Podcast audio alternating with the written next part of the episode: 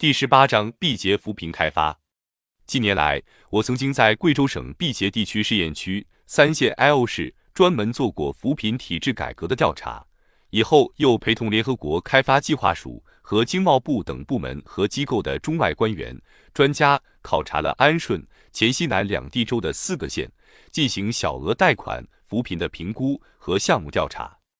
加上以前总共来过三次。总体上对贵州的扶贫问题有了一定的了解。这次应毕节试验区的要求，综合过去多年调研中的谈话和记录，形成此文，目的在于立此存照，供后来者参考。如有错误，严责自负。一、扶贫投资与财政体制问题。正如贵州有的领导同志所说，近年来贵州的扶贫问题，实际上不是投资力度不够大。也不是政府不够重视，而是怎样形成合理的投资机制的问题，是怎样深化扶贫投资体制改革的问题。我在调查中对各县统计资料进行了相关数据的对比分析，认为贫困县的投资效率不高，与财政转移支付有关。由于贫困县地方政府所得到上级财政转移的支付中，有相当一部分是县级地方国有企业上缴税收的返还。就是把贫困县政府收的中央税返回来，作为上级政府对地方的财政定补。这种制度在客观上可能形成压力，使得地方政府只好把地方投资、银行贷款等更多的投向县属国有企业。因为这些贫困县的民营企业大多数还处在初期原始积累阶段，纳税能力低，而且企业不仅规模小，在布局上又是高度分散的，即使征税。成本也太高，所以只能靠对国有企业增加投资，以保证企业能够运转、上缴税收，再通过财政转移支付返还给地方政府。但是，全国的县级国有企业中的百分之七十是亏损的，贫困县国有企业的亏损面更大。在这样的财政制度压力下，政府与国有企业好比打上了死结，对这些地方国有企业投的越多。企业就必然越多的依赖外延扩张，而不是深化企业改革。因为如果企业能继续这样轻易的得到新的资源和投资，就不会重视自身的改革和机制的转换，就会使无效益的投资膨胀、粗放经营的问题加重。这是贫困地区企业改革难以突破的制度因素之一。实行这样的财政转移支付办法，虽然短期看使贫困县保证了基本开支。但同时会促进地方政府更多的把资金投向国有企业，而本来有效益的民营企业和其他地方集体企业以及开发性农业等，则可能得不到或者少得到投资，而且还客观上造成银行资金占压越来越严重，从而形成恶性循环的局面。从全国情况看，资金占压过于严重，社会有效投资不足的问题非常突出。于是，人们提出引进外资，贫困县则都提出要进一步吸引国内外投资。但是，从近年来的引进外资情况看，贫困县的成绩并不如意。因为外来投资者必然要进行当地投资环境调查，其中重要的是评价地方项目的投资质量。显然，就贵州目前这种投资与财政体制相互作用所产生的问题来看，吸引外来资金。仍存在诸多制度障碍。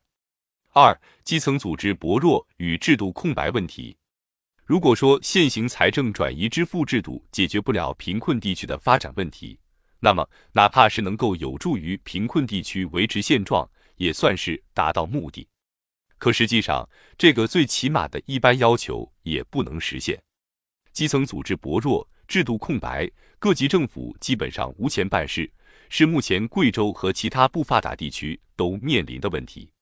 在农村，基层组织薄弱、制度一片空白的问题不解决，会引发更多更严重的问题，如人口政策落实不了，人地关系越来越紧张，就是因为基层没有一个可落实政策、可办事的执行机制。